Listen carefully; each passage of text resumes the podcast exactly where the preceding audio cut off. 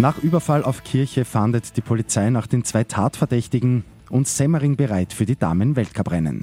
Immer zehn Minuten früher informiert. 88.6 Die Nachrichten. Im Studio Christian Fritz. Nach dem Überfall auf eine Kirche in Wien-Strebersdorf sind die zwei Tatverdächtigen weiter flüchtig. Gestern Nachmittag haben zwei noch Unbekannte fünf Ordensbrüder verletzt, einen von ihnen schwer. Die Hintergründe der Tat sind weiterhin unklar, die Polizei geht aber von einem Raubmotiv aus. In der Kirche ist ein offener Safe entdeckt worden. Die Budgetsperre in den USA hält voraussichtlich bis ins neue Jahr an.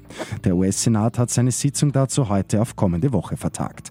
Viele Beamte befinden sich wegen des sogenannten Shutdowns derzeit in unbezahlten Zwangsurlaub. Der Semmering ist für die Damen Skirennen gerüstet. Die Anreise zum einzigen Weltcup-Stop in Niederösterreich ist voll im Gang. Heute findet ein Riesentorlauf statt, morgen dann ein Slalom. Start des ersten Durchgangs ist jeweils um 10.30 Uhr. Auch die Herren sind heute im Einsatz. Im italienischen Bormio gibt es ab 11.30 Uhr eine Abfahrt.